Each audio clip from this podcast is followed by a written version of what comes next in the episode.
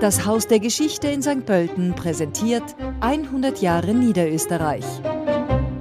Heute vor 95 Jahren ereignete sich in Schwadorf das stärkste Erdbeben Österreichs des 20. Jahrhunderts. Die Epizentralintensität wurde aufgrund der Schäden mit 8 auf der zwölfteiligen europäischen makroseismischen Skala gemessen. In Niederösterreich werden im Durchschnitt pro Jahr neun Erdbeben wahrgenommen. Das wohl stärkste Erdbeben in Niederösterreich fand im 16. Jahrhundert in Ried statt. Die Historikerin und Geografin Christa Hammerl ist an der ZAMG, der Zentralanstalt für Meteorologie und Geodynamik im österreichischen Erdbebendienst tätig. Es gibt heute nicht mehr Erdbeben als früher, sie werden durch die moderne Technik nur schneller und feiner registriert, betonte die Expertin für historische Erdbeben in einem Gespräch mit Anja Melzer vom Standard 2014. Hammerl kuratierte vor fünf Jahren im Haus für Natur des Museums Niederösterreich in St. Pölten eine Sonderausstellung über den Klimawandel und den damit einhergehenden, häufiger vorkommenden Naturkatastrophen mit dem Titel Gewaltig extreme Naturereignisse. Christa Hammerl leitete ein vier Jahre dauerndes Projekt der niederösterreichischen Landesregierung, das sich mit historischen Erdbeben in Niederösterreich über den Zeitraum der Jahre 1000 bis 2010 befasste. Für diese Arbeit wurde sie vor neun Jahren mit dem Anerkennungspreis für Wissenschaft des Landes Niederösterreich ausgezeichnet. Die Erforschung historischer Erdbeben ist die Basis für das Einschätzen der Erdbebengefährdung einer Region – um möglichst genaue Aussagen im Hinblick auf die Erdbebengefährdung treffen zu können, ist es erforderlich, auf relevante Originalquellen zurückzugreifen.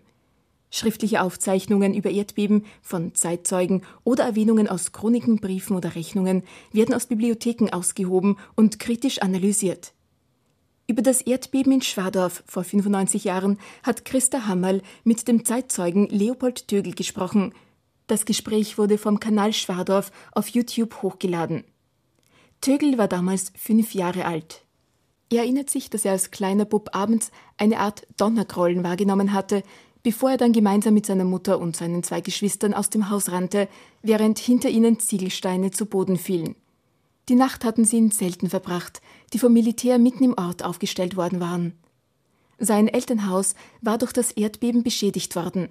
Eine Zeit lang musste die Familie dann im Schupfen neben dem Haus wohnen. Heuer am 2. Oktober sind im Bezirk Gensendorf im Raum Marcheck zwei Erderschütterungen mit den Magnituden 2,9 und 3 registriert worden. Die Erderschütterungen waren deutlich spürbar. Bewohnerinnen und Bewohner dieser Gebiete wurden aus dem Schlaf gerissen. Schäden an Gebäuden waren nicht bekannt und sind laut ZAMG bei dieser Stärke auch nicht zu erwarten. Mitte Jänner dieses Jahres war eine Häufung kleinerer Erdbeben im südlichen Niederösterreichs zu verzeichnen. Das ist für Expertinnen und Experten der ZAMG nichts Ungewöhnliches. Das Wiener Becken ist ja ein typisches Erdbebengebiet. Ein Großteil dieser Erdbeben ist auf einen Bruch in der Erdkruste unter dem Wiener Becken zurückzuführen, der sich von Sebenstein bis nach Schwadorf und darüber hinaus bis in die Slowakei erstreckt. Die Erdbebengefährdung ist in Österreich relativ gering. Allgemein gibt es keinen Trend zu mehr Erdbeben, auch nicht infolge der Klimawärmung so Geophysiker Wolfgang Lehnhardt, der bis vor kurzem die Abteilung Geophysik der ZAMG leitete. Das österreichische Messnetz ist in das weltweite seismische Messnetz eingegliedert, um schnell und zuverlässig Erdbeben erfassen zu können. Österreich verfügt über 50 seismische Messstationen. In Niederösterreich gibt es diese zum Beispiel in Wiener Neustadt und Schwadorf. Diesen historischen Rückblick präsentierte Ihnen das Haus der Geschichte in St. Pölten.